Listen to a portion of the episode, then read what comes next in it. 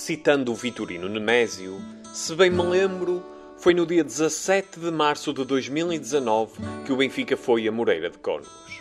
O Moreirense era uma das melhores equipas daquele campeonato e, no calendário encarnado, aquela deslocação afigurava-se como uma das mais complicadas até maio. Mas, naquele tempo, os adversários é que temiam o Benfica. Bruno Lage ganhou por 4-0. Vida tranquila por mais uma jornada.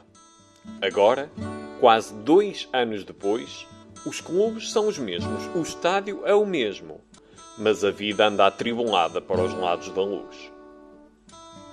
Já que aqui estou, vou-lhes agora contar de mil passos feitos vida, desta vida atribulada, desta vida de cantar.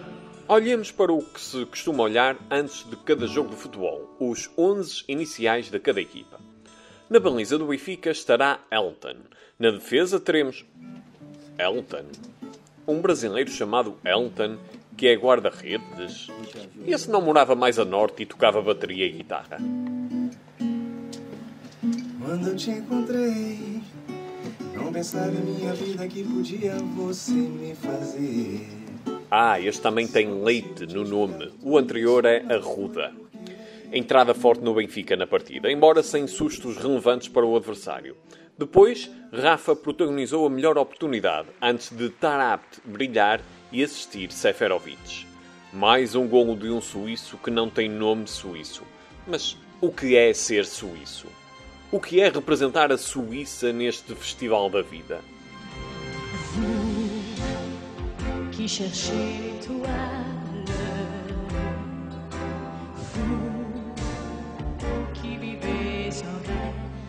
Obviamente a equipa da casa, a perder, tentou chegar ao golo, mas o tal outro Elton era quase um espectador. Não havia ideias, criatividade de um lado moreirense. Não sei qual foi a ideia de Grimaldo quando travou Alterson com uma falta dentro da área benfiquista. O espanhol deveria estar a pensar nas eleições na Catalunha e permitiu que Ian Mateus estivesse na marca de grande penalidade. Foi a única oportunidade do Moreirense durante toda a primeira parte, mas que interessa isso? Ian não vai desperdiçar este tiro.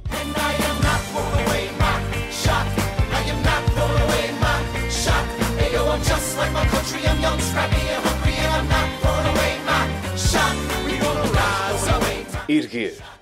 O segundo tempo seria a altura de o Benfica se erguer, de se levantar. Seria. Não foi.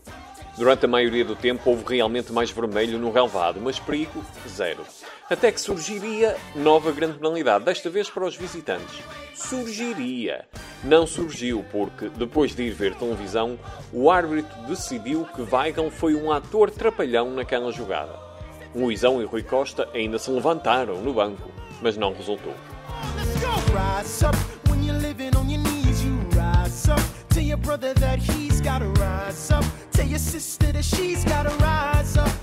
Trapalhão andava o Benfica ao longo do jogo. Na fase final, Schmidt entrou e o cenário melhorou. Darwin quase marcou, mas Derek Lacerda também esteve perto do golo duas vezes. Pizzi tentou nos descontos, mas a igualdade manteve-se. Ficou confirmada a primeira perda de pontos do Benfica em Moreira de Cónegos, na Liga Portuguesa. E agora, a 10 pontos ou mais da liderança, nunca uma equipa conseguiu recuperar tanto ponto perdido para o líder. Há poucos dias, o Filho de Deus foi uma velha raposa, sem querer lembrar um treinador italiano que também liderou o clube lisboeta, ao dizer que o Corona é o culpado pela queda da sua equipa. O vírus atacou o plantel em força, sim. Em janeiro, a queda do Benfica começou em novembro do ano passado. Mas agora a equipa está forte outra vez, com muitos jogadores recuperados da doença. E perdeu pontos. O que dirá a raposa? Apontou o erro de Grimaldo e as falhas na finalização como os factos responsáveis pelo empate. E ficamos assim.